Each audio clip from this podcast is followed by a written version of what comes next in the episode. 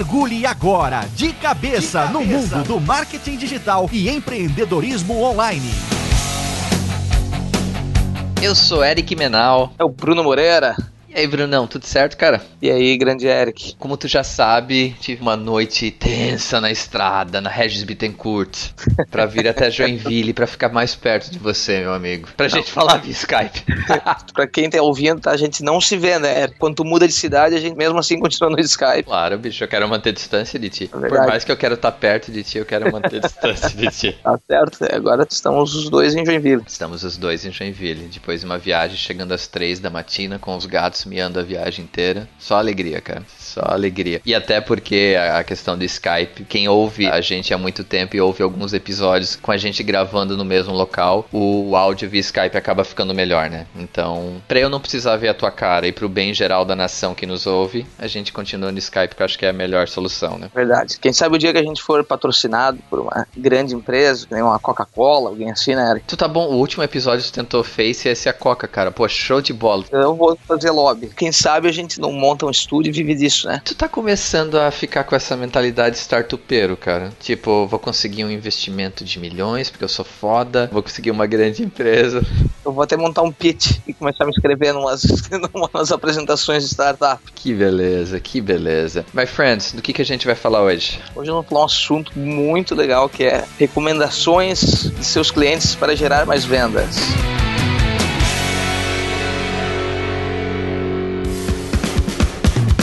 Vamos voltar nos primórdios, quando não existia marketing, quando não existia nenhum meio de comunicação. Qual que era a melhor forma de marketing? Era o boca a boca, não era? E ainda é, só de um outro formato. Justamente o digital traz isso, né? Porque, querendo ou não, ele abriu as porteiras para todo mundo dar a sua opinião sobre algo, né? Todo mundo tem um canal de comunicação agora que pode ser ouvido pelo mundo. E como o ego de todo mundo é gigantesco, as pessoas perceberam que dar recomendações ou comprar produtos produtos baseado em recomendações acabou sendo uma das grandes sacadas do, da, das vendas online. Então, quando antigamente a gente ouvia propaganda no rádio ou vê, vê, propaganda na TV, a possibilidade de interação é menor. Apesar de que hoje em dia, quando você vê na TV, algumas, até algumas empresas colocam lá a hashtag do Twitter, já, já colocam alguma coisa para você interagir. Mas quando a gente fala em atrair, atrair compradores dentro de um mundo online, nada melhor do que disponibilizar um espaço para que as pessoas possam colocar suas opiniões sobre os seus produtos né? Pro bem ou pro mal. E é muito comum hoje encontrar dentro de sites os famosos testemunhos e cases, né? E principalmente para e-commerce. Isso aqui por experiência própria. Tipo, eu tenho muito mais tendência tipo, a gostar de um produto quando a gente começa a ver que tem aquelas recomendações dentro da página do produto, né? Admito que eu, hoje eu tenho um pouquinho de medo, né? De só daquelas recomendações eu acabo partindo para outras, né? Com todas as redes que a gente vai citar aqui, todos os formatos, né? Eu conheço o pessoal de e-commerce, a gente sabe de gente, empresas grandes que tem lá os seus contratados, né? A gente só não pode falar o nome porque a gente usa o nosso advogado para nos defender de outras coisas.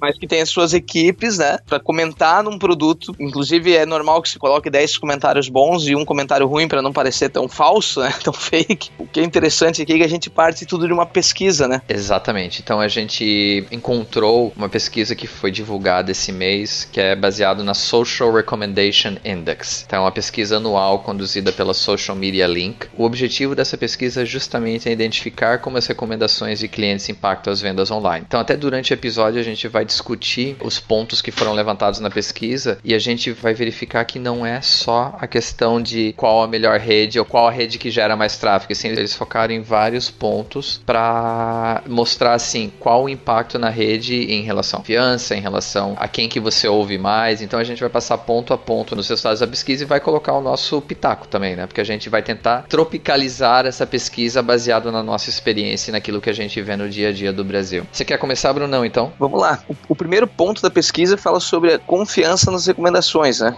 Quais ferramentas, né? Quais redes sociais, quais mídias sociais, né? Uhum. Ajudam mais a gerar confiança numa recomendação. Na pesquisa aqui por ordem, o Facebook está em primeiro lugar. Perfeito. Eu acho que a gente já discutiu isso também várias vezes aqui, né? O queira ou não queira, o Facebook ainda é uma rede de amigos, né? Tem 400 pessoas que tu conhece. Eu acho que o que vem daí, né, Bruno? a gente acabou de falar que a gente conhece várias empresas de e-commerce que contratam equipes para fazer recomendações fake. No Facebook você conhece a pessoa que você está seguindo, então você confia em quem você conhece. Então acho que grande parte desse resultado é porque você segue quem é do teu network, né? Verdade, com certeza.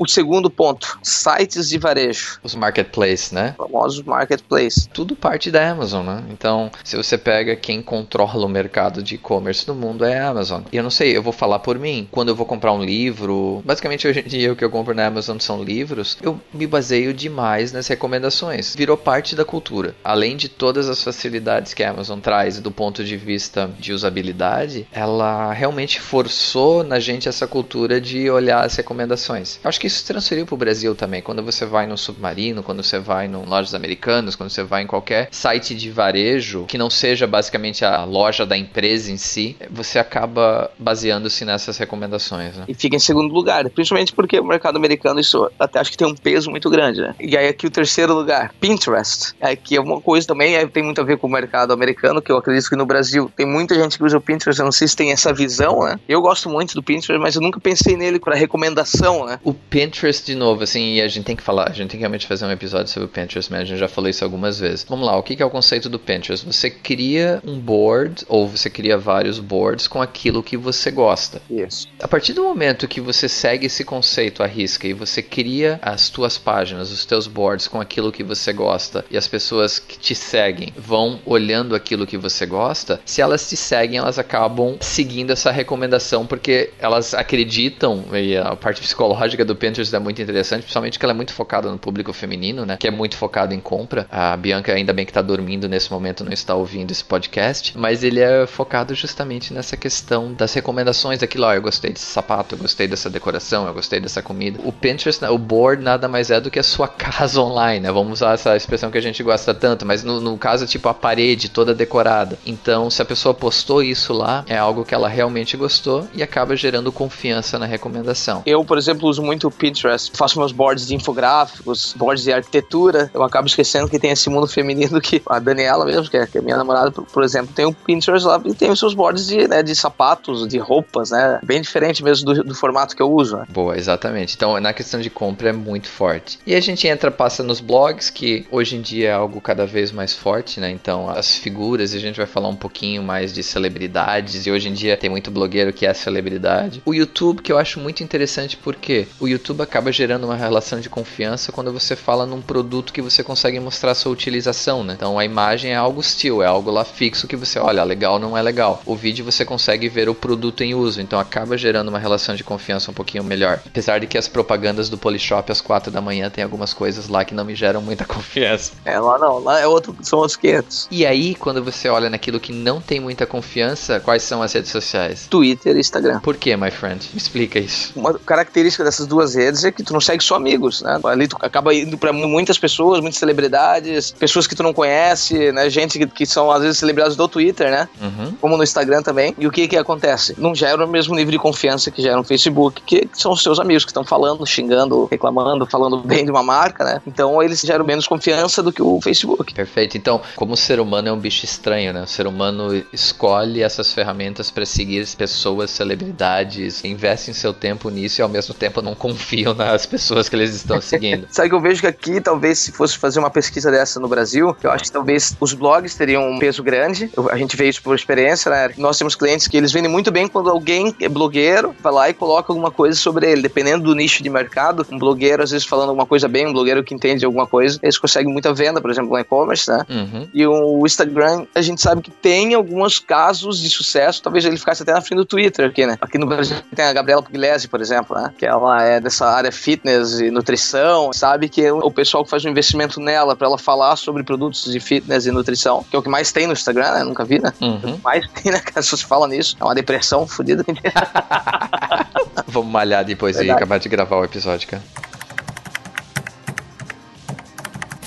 Falando da confiança é isso. Agora, o segundo ponto a gente fala da descoberta de novos produtos e serviços. Basicamente, usar o nosso mundo online hoje em dia como uma vitrine para descobrir aquilo que a gente quer ou que não precisa, mas que acaba comprando. Perfeito. Então, a questão dos blogs está em primeiro lugar. Eu acho que bate exatamente com aquilo que você acabou de falar. As, as pessoas que têm autoridade e apesar do Google ter acabado com o Google Authorship e tá acabando com o Google Plus, esse termo de autoridade ele acaba sendo bem importante. Então, você acaba seguindo pessoas, você acaba seguindo, não vou usar o termo celebridades, mas experts na área e o blog permite que a pessoa vire expert, porque ela tem o espaço para postar conteúdo que você consegue aprender e consegue perceber que aquela pessoa realmente é alguém que manja do assunto, né? Até foi engraçado, eu tava conversando com uma pessoa essa semana, a Aline, do aula via Skype para ela, e ela tava falando, ah, comecei a ouvir os podcasts de vocês, eu ouvi o episódio com o Henrique, a entrevista com o Henrique Carvalho, e eu já acompanho o Henrique há muito tempo e gosto muito daquilo que ele escreve. E isso eu achei interessante, o Henrique escrevia sobre finanças antes, né? E agora ele escreve sobre mundo online, sobre empreendedorismo. Para Aline, o Henrique é alguém que ela sempre vai confiar, ela sempre vai buscar novas descobertas de produtos e serviços através do blog dele. Né? Ah, e o pessoal de, no Brasil que mais estoura em blog é moda, isso a gente sabe. Como é que é o nome da menina lá, Camila? Vai fazer isso conosco mesmo, cara? Vou, vou fazer isso conosco, mas ela, ela, ela tá na propaganda com a Juliana, a Juliana Paz. Camila Porto? Não, Camila. Camila Coelho. Coelho, é verdade. Não Bom. tem ninguém aqui pra conversar sobre isso, né, cara? E Camila, se você quiser falar, se você tá ouvindo a gente, quiser falar sobre como você usa a tua ferramenta, apesar que eu acho que ela não quer falar com a gente, que ela já tá muito maior do que isso, mas a gente tá à verdade. disposição. É bem isso mesmo, né? No, acho que o caso dela é maquiagem, né? Eu acho que é, Também, cara. né? Moda, tudo, mas se ela fala que uma maquiagem X funciona muito bem, tá aqui, olha, olha eu usando, olha esse vídeo, olha. Eu já vi a minha namorada comprar muita coisa porque leu nesses blogs. Ah, só, isso aqui funciona. Cara, é incrível, né? É incrível. Então, realmente o blog acaba sendo uma ferramenta muito forte. E em segundo e terceiro a gente vê o Pinterest e o Instagram justamente porque o que a gente falou em relação à confiança da questão negativa, a gente fala em relação a como o Instagram e o Pinterest hoje são usados que a pessoa olha, falou do board da Dani de sapatos. Ela vai olhar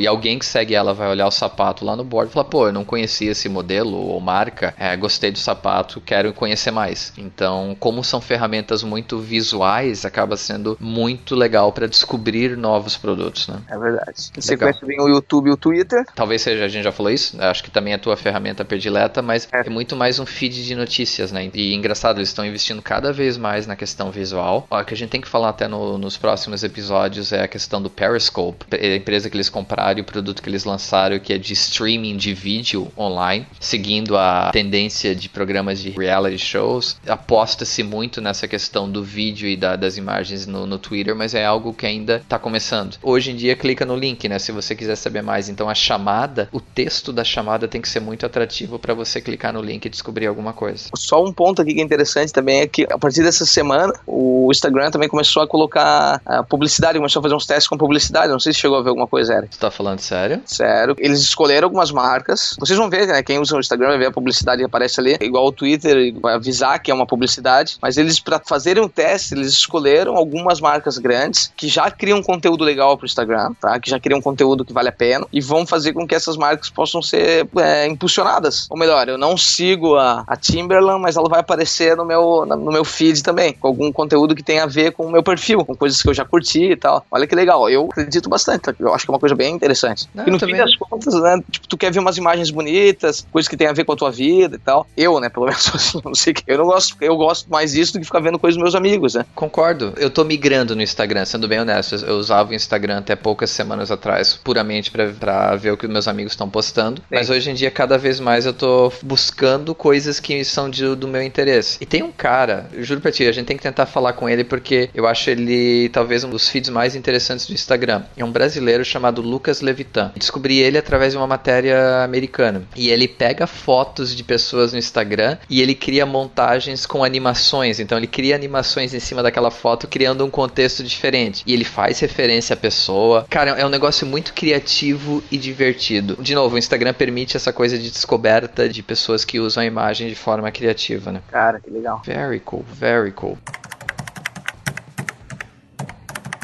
Pesquisa de informações.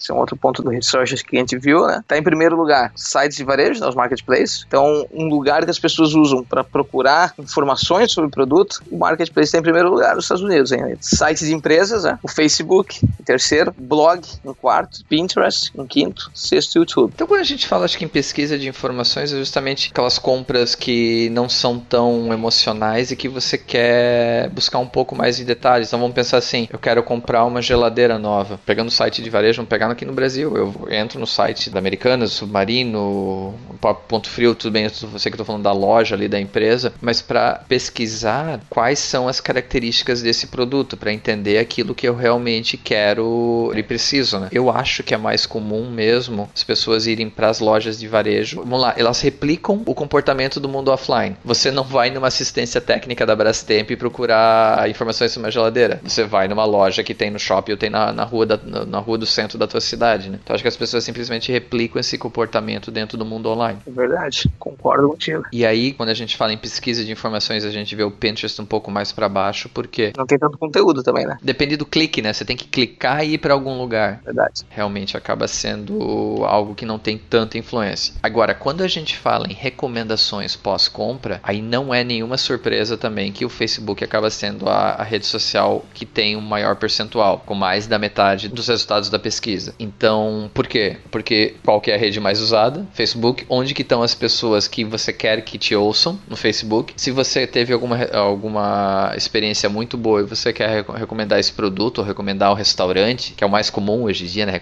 Recomendar um serviço, você acaba usando o Facebook. E o, o Facebook ajuda com isso, com a cultura já há algum tempo do Bruno Moreira likes this. É verdade. E a gente sabe que, é, que é um dos, sempre foi um dos grandes trunfos do Facebook, né? Para continuar gerando engajamento nos seus posts. Então a gente sabe que funciona. Recomendação post-compra, o engraçado é que o Instagram já vem em segundo aqui. Não sei se daí o que eu vejo é o pessoal, a mulherada que compra coisa no, nesses e-commerces de moda, assim, por exemplo, elas têm essa mania de fazer um post assim que chega o produto em casa, né? Chegou fofinho, minha caixinha linda, daí eu já falo da experiência de compra, tá? Então tô usando o Instagram, é uma pós-compra, né? E ainda recomendo dizendo, é muito bom, os produtos são ótimos, é, então é legal que ele fique em segundo aqui, como eu imaginava. E eu acho que quem tem um peso muito grande nesse ponto são os mommy blogs, né? Os blogs de mães e porque eu acho que essa comunidade realmente leva muito a sério a questão das recomendações daquilo que é comprado, porque nenhum de nós dois tem filho ainda, mas a gente não arriscaria muito em comprar alguma coisa maluca para um filho nosso, né?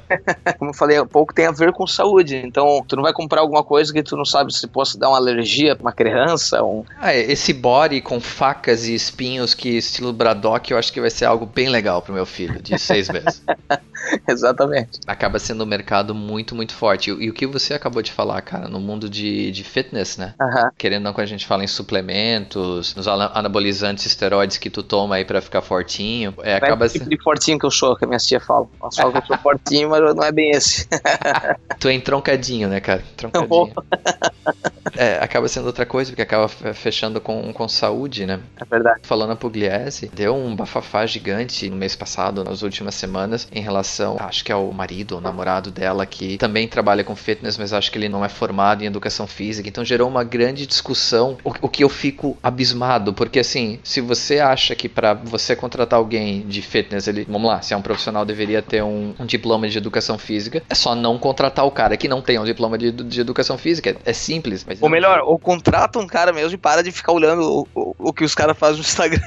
É, é lógico, cara. É isso. vai confiar num cara que tu nem conhece assim, né? Mas tudo bem. E, e é engraçado como as pessoas levam isso num lado emocional tão forte, brigam e. Meu Deus. É que né? o caso dela foi engraçado porque todo mundo acompanhou, todo mundo que é do, desse mundo fitness, né? Acompanhou o crescimento da Pugliese, né? Ou melhor, o afinamento, né? e, e, também como ela foi se tornando uma celebridade. E nesse tempo, né, tipo, acompanharam a vida dela. Ela trocou de namorado, arrumou esses caras clássicos agora que a mulherada tá, tá namorando aí, os, os barbudo, tatuado, tu, tu, tá ligado, né? Os cara, pode ser um colono, mas o cara é barbudo tatuado, né? Só, só porque tu não consegue crescer essa tua barba. Cara, não, não ciúme, cara. Não consigo, não tenho o que fazer, cara. O Alan fica dizendo pra eu raspar, pra eu fazer minha barba. Foi acompanhando, então eles também passam a viver um pouquinho da. Né? Esquece um pouquinho o mundo fitness e, e tem aquela coisa latina-americana, né? De achar que é uma novela, né? Vamos pegar o um melhor exemplo para pegar uma celebridade de criação de shows de TV, que é a tal da Shonda Rhimes. Hoje nos Estados Unidos ela ocupa três programas em uma noite no horário nobre. É voltado mais pro público feminino, a séries, mas é tudo com esse esquemão de novela. Então não adianta, o público gosta de novela, cara. E como na vida real as pessoas não querem admitir que a sua vida de repente é uma novela, mas pro, pro lado ruim, elas acabam criando uma novela dentro das redes sociais com pessoas que elas seguem. Verdade. E como qualquer novela tem merchandising. Cara, por que, que a gente não cria, tipo, uma novela nossa, tipo um bafafá? Vamos criar aí uma, uma discussão fake nas redes sociais. Talvez as cinco pessoas que nos seguem dê pra gerar uma novela legal, né? é verdade, eu acho que não ia ter audiência, cara. Não ia pra RTV daí, no é... máximo. Rede TV às três da matina, tá aí o nosso, nosso próximo objetivo, cara. Agora vem um ponto que eu acho muito, muito, muito legal, cara. O que mais lhe motiva a fazer uma recomendação? Então, se você pega o que as pessoas acham no normalmente é o quê? Ah, as pessoas só postam se tem algum problema. Então, as pessoas só vão usar as redes sociais se tem algum problema. Ah, acontece comigo, já fiz isso algumas vezes para soltar, soltar a minha raiva. A Sky, que sabe muito bem disso, ou as empresas de telefone celular. Mas por incrível que pareça, e aí a gente volta assim, volta ao início da discussão. Vamos falar do seu site. Você tenha ferramentas que permitam colocar recomendações, ou se você vende produtos em um marketplace, interaja com os comentários que são feitos, porque segundo a pesquisa, 93% das pessoas elas são motivadas a fazer uma recomendação se elas têm uma experiência positiva. Não há nada melhor do que esse marketing direto. E se as pessoas que têm uma experiência positiva com o teu produto, com o teu serviço, estão dispostas, estão motivadas a fazer uma recomendação, crie um ambiente que permita isso, né? E eu acho que todo dia que eu, que eu vou vou ver meu feed do Facebook, eu fico percebendo como sempre tem alguma pessoa tá falando mal de algum produto. Sempre tem um, um amigo meu que nunca fala nada no Facebook, vai lá e comenta dizendo que teve num restaurante foi maltratado, né, que comprou um tênis e tentou trocar e foi mal atendido num saque. Sempre tem um, alguém que tá falando mal, né? Como tem gente que tá falando bem também, não vamos, né? Eu gosto de falar bem, eu gosto de, de falar um lugar muito legal que eu visitei, um, que fui bem atendido, eu acho que vale a pena. Claro, porque na verdade é o que, que você tá fazendo? Você tá querendo que outras pessoas tenham a satisfação que você teve com aquele produto ou com aquele serviço. Por mais que a gente seja filha da p na maior parte das vezes, a gente tem o lado bom e a gente quer que as pessoas experimentem ou tenham a satisfação que a gente teve ao consumir um produto ou um serviço, né? É verdade. E o que me chamou a atenção nesse ponto aqui da pesquisa foi o segundo aqui, o amostra grátis. Aí eu fui olhar de novo assim, peraí, porra, essa pesquisa foi feita no Brasil ou nos Estados Unidos? Interessante isso, né, cara? Como ainda a amostra grátis, quando a gente fala em produto, ou quando a gente fala em serviço, né? É o fam... é, querendo ou não, cara, é o demo, né? É, o, é, o, é os trials, né? Aquele dia de, às vezes de uma assinatura, tu vai lá e fica um mês usando uma ferramenta. Eu não sei se daí aqui o que lhe motiva a fazer uma recomendação foi a amostra grátis. Foi colocado porque quem ganha uma amostra grátis daí vai falar, não, vou falar bem já que eu ganhei de graça, né? Ou é porque usou, gostou e dizer, agora eu vou continuar comprando, não sei. Eu acho que tem os dois, tá? Se você pegar, vamos falar de novo em mommy blogs aí de blogs de mãe, tem muito essa coisa das empresas mandarem produtos para elas, para elas poderem experimentar e postar nos blogs delas, né? Talvez seja o mercado mais forte nisso. Moda, né? A gente falou em moda, maquiagem é. Eu acho que deve ter muito isso. Então, o receber isso, mesmo as pessoas que têm o seu blog menor, tal, que estão começando, acabam fazendo as recomendações baseado nisso até para para crescer o público, né? Porque o público quer recomendação de produto, né? É verdade. E aí o terceiro ponto é a experiência negativa. Acontece.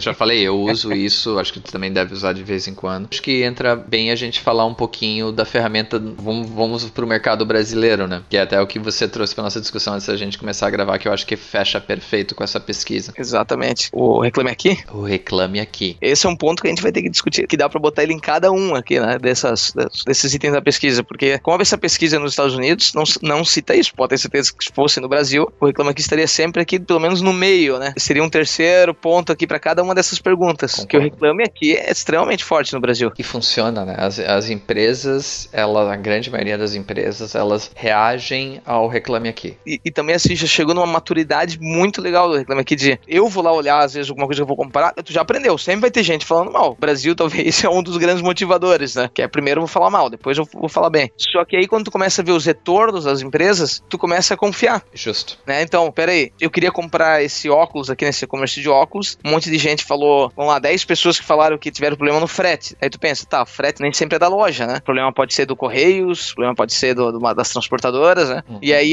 tu vê a resposta deles dizendo, já resolvemos, e a pessoa comentando embaixo, legal, feliz, compraria novamente. Mesmo as negativas, tu consegue reverter, né? É isso que é legal do Reclame Aqui, as empresas que participam, elas conseguem reverter. É, e para quem tem a sua empresa menor, para quem tá começando, empreendedor, vai uma dica prática de quem trabalhou, cara, eu trabalhei cinco anos como um ombudsman de uma grande, grande empresa. Todos os meus cabelos brancos e barba branca, Vart vem disso. Não bata boca. Não use a plataforma para bater boca. Por mais que você tenha razão. Se, vo se você tem. E aí eu falo de, de realmente como uma dica de, verdadeira. Se você tem dificuldade na comunicação escrita, em ser. Eu vou usar o termo político, mas na verdade ser eficiente de forma política, busque ajuda. Porque, querendo ou não, as pessoas usam o Reclame Aqui como uma ferramenta de entender se o teu produto ou o teu serviço pode ser confiável. Não tente botar a culpa no cliente, porque independente se a culpa for do cliente, acontece muitas vezes, quem está pesquisando vai olhar aquilo ali e falar, pô, eu não quero comprar desse cara, porque se der alguma, se der alguma M, ele vai botar a culpa em mim. Não bata a boca e não seja tão ensaboado. Seja direto ao ponto. Baseie-se nos fatos. Como experiência de ombudsman, tome isso como a cultura da sua empresa quando você for não discutir, quando você for conversar com o seu cliente na resolução de um problema no mundo online. E não se desespere. Não, ah, exatamente. Qualquer serviço ou produto não tem como ficar perfeito sempre. Sei lá, às vezes tu fica pensando a Apple, ah, a Apple é uma empresa que quem compra gosta da qualidade, gosta do design, Mas se tu for procurar conversar com teus amigos, sempre vai ter alguém para reclamar que tem um probleminha ali no iPhone, tá? Eu posso cortar isso se a Apple quiser também patrocinar a gente. não importa o tipo de, de, produto ou serviço, sempre vai ter algum tipo de reclamação. Acabei de receber uma mensagem do Tim Cook aqui, cara. Opa! N nós vamos cortar isso aqui.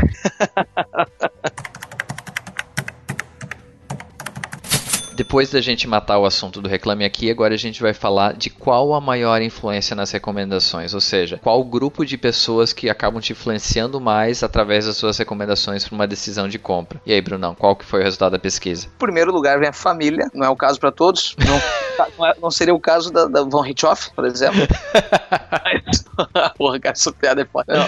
Amigos próximos, uhum. tá? Inclusive tá empatado aqui, né? 77% cada um. Porque é em quem você confia, né? Verdade profissionais. Aquelas pessoas do teu mundo, não necessariamente blogueiros ou celebridades, mas aquelas pessoas que são profissionais do ramo e que acabam colocando a sua opinião em um produto e você pode acabar seguindo essas pessoas, né? Exatamente. O caso das blogueiras, como a gente falou ali, né? Não, blogueira é outro, que ponto? Profissionais são profissionais mesmo. Né? São profissionais, porra, que sacanagem. não, mas a gente também é blogueiro em alguns momentos. É verdade. Mas é interessante porque se você pega a pesquisa, os profissionais eles têm 53% de influência. E quando fala em blogueiros, são 37 7%. Cara, aí é só uma percepção minha. Eu acho que tem um pouquinho aí da saturação do mercado. A gente falou em maturidade do mercado antes. Eu acho que aqui as pessoas acabam tendo uma saturação. Você que está ouvindo a gente, está pensando em criar o seu próprio blog, não tome isso como algo para te desanimar. Muito pelo contrário. Eu acho que abre oportunidades para quem realmente tem um blog ou tem uma plataforma que oferece um conteúdo de qualidade. É que tem tanta M por aí, e principalmente no mercado americano que já chegou numa saturação, que acaba uma pesquisa dessa mostra exatamente que as pessoas já estão de saco cheio com recomendações fake, com aquilo que as pessoas estão fazendo só para tentar tirar algum lucro por, por trás disso. Mas quem realmente é blogueiro e cria uma plataforma de qualidade e desenvolve algo com recomendações recomendações realmente que tem valor para o seu público final, ainda tem um mercado muito grande, na minha opinião. E aqui,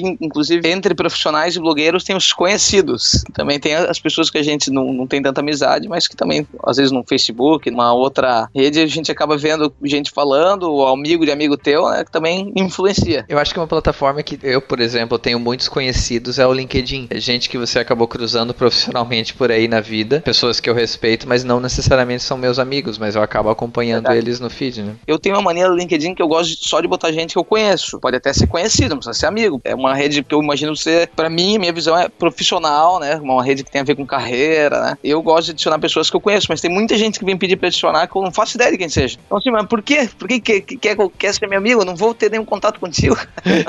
Porra, acabei com qualquer um aqui que queira também. Isso a gente vai falar. Um dos próximos episódios será do LinkedIn e a gente vai falar como usar o LinkedIn para atrair leads. Então, cara, é querendo ou não, é gente que te enxerga como uma influência. Ah, tu já tá importante pra caramba, cara. E quer, de repente, mostrar um serviço, mostrar um produto, discutir alguma coisa. Então, existe essa questão. Mas como tu só adiciona amigos, tu já quebrou a perna de todo mundo agora.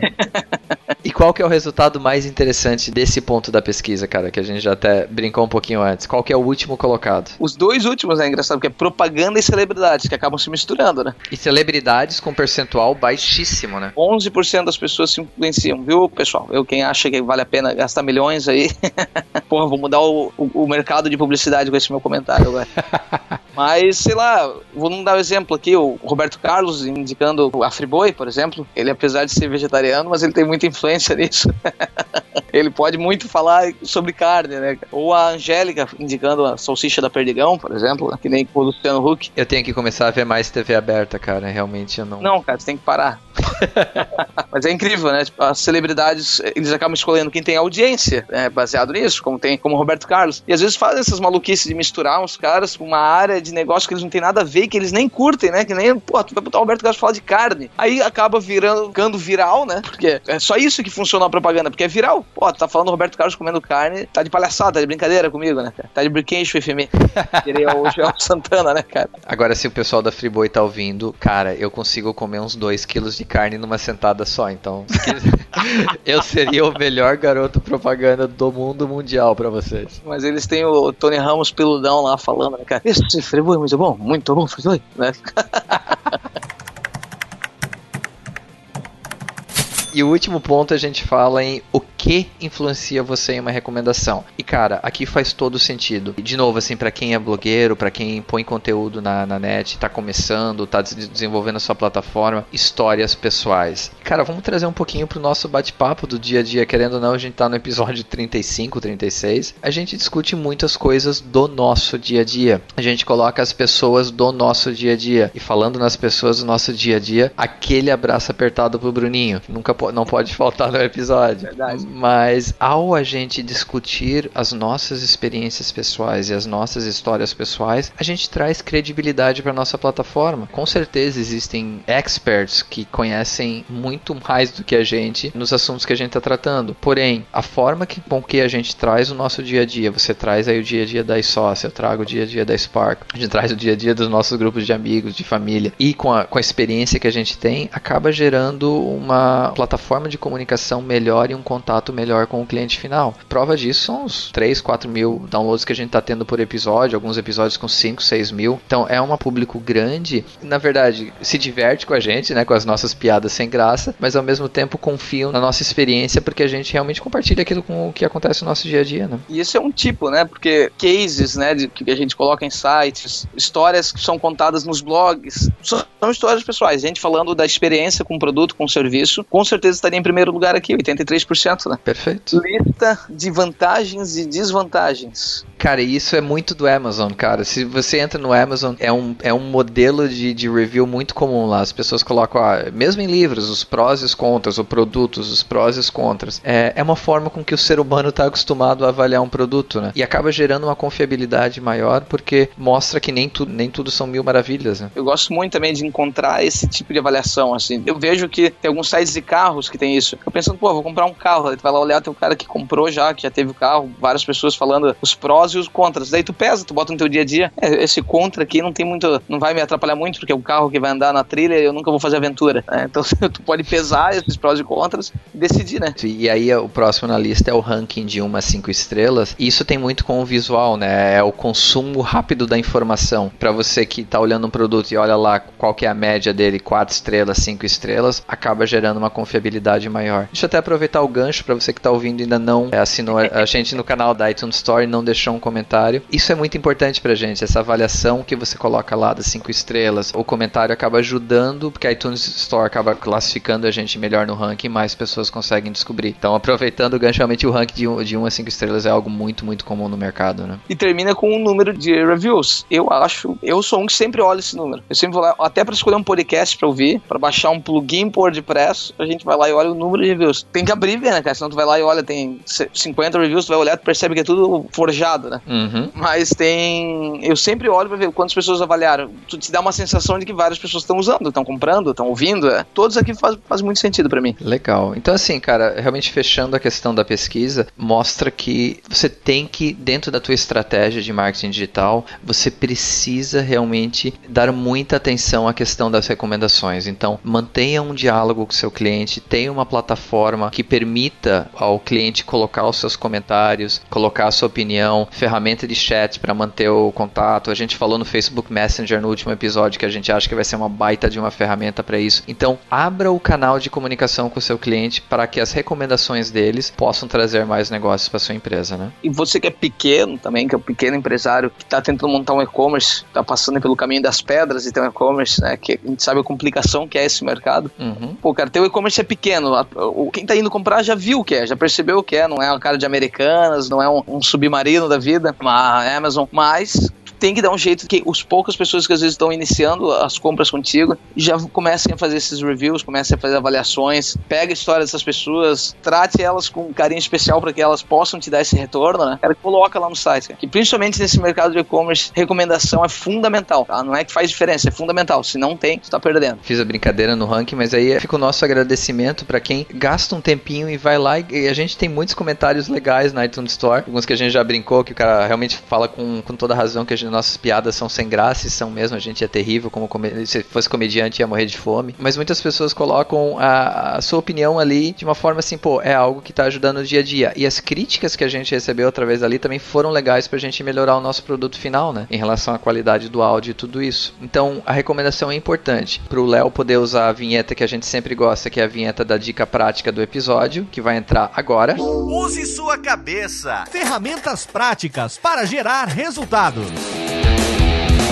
E aí é um pouquinho de um jabá, mas ele tem tudo a ver com a questão de recomendação. Acompanha a gente há algum tempo, já falei bastante do nosso canal de vídeos no YouTube, da Spark, e principalmente o Diogo faz um trabalho muito legal nisso. A gente acaba interagindo muito com as pessoas, e querendo ou não, a gente coloca um, aulas de inglês de graça para as pessoas realmente. Sempre teve o conceito, apesar de a gente não ser mais uma escola de inglês, ser uma empresa de tradução, a gente mantém como objetivo democratizar o ensino de inglês e permitir que pessoas possam aprender de graça. Seja porque não tem tempo para fazer de outra forma, seja porque não tem condições. Então é o que a gente leva muito a sério. Até hoje a gente está gravando no sábado. Amanhã a gente vai voltar a gravar vídeos depois de um hiato aí de, de um tempo para poder colocar ainda mais. E eu prometo que vai ter uma associação com marketing digital. A gente lançou um novo podcast essa semana que é o Spark Drops, porque eu não quero mais fazer podcast só com o Bruno, é muito cansativo. A gente lançou um novo podcast que são aulinhas pequenininhas de inglês em forma de áudio, gratuito também. E a, a chave para a gente quando a gente montou a estratégia do podcast é ser servir como uma ligação com os vídeos que a gente já tem. Ao trazer público para o site, disponibilizar uma atividade de forma gratuita também, sem nenhum gate, sem nenhum portão. Então, assim, a gente já falou muito na questão de usar o site para recolher o endereço de e-mail e recolher o contato do seu cliente. A gente faz isso no site, mas essa estratégia foi baseada em alguns estudos que a gente fez, e por isso que eu estou falando que é uma dica prática. A gente está disponibilizando o arquivo para download sem gate nenhum. A pessoa não precisa informar e-mail nenhum. São dois objetivos aqui. Faz essa análise do teu negócio se existe algo dentro do teu negócio que permita essa estratégia. O primeiro é realmente criar uma facilidade maior. Se as pessoas chegam no nosso site e é a primeira vez,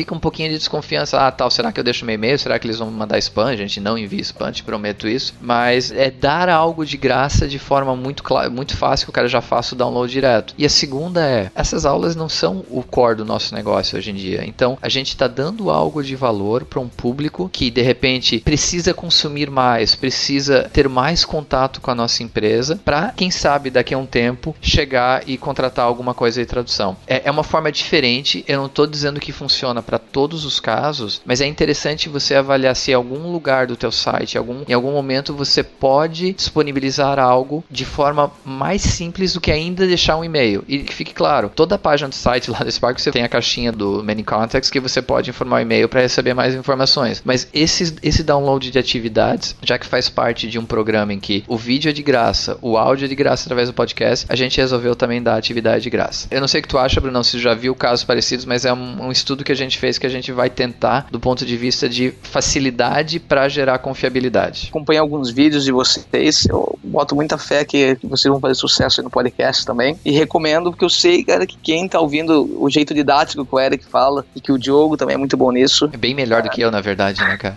Bem melhor do que eu. É muito legal. Eu, eu já ouvi vários podcasts em inglês, tá? E, e uma coisa assim que, tipo, eu gosto daqueles que tem uma dica rápida, sabe? Eu, sempre são os que eu mais gosto. Aqueles que tem uma, uma velocidade, assim, dizer isso aqui é uma, né, uma, uma dica simples e rápida que vai fazer diferença no teu dia a dia. Isso, e até a ideia do Drops é exatamente isso, é dar uma coisinha rápida. Infelizmente, legal, é. por restrições de orçamento, a gente ainda não pode contratar o Léo para esse segundo podcast, então o áudio não vai ser tão bom quanto o nosso por enquanto, mas fica aí uma dica para quem tá querendo ouvir alguma coisa rápida no seu dia a dia e tá querendo ouvir algo em inglês.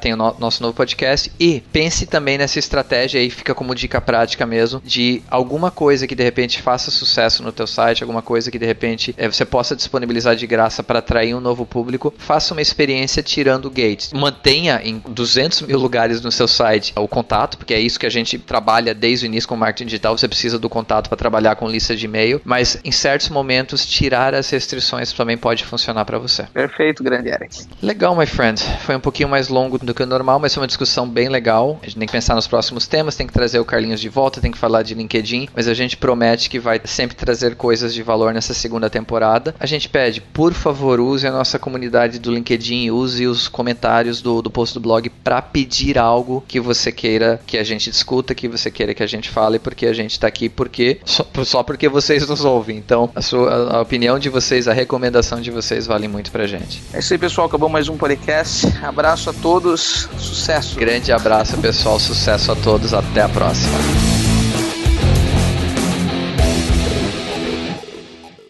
Este podcast foi editado por Radiofobia, podcast e multimídia.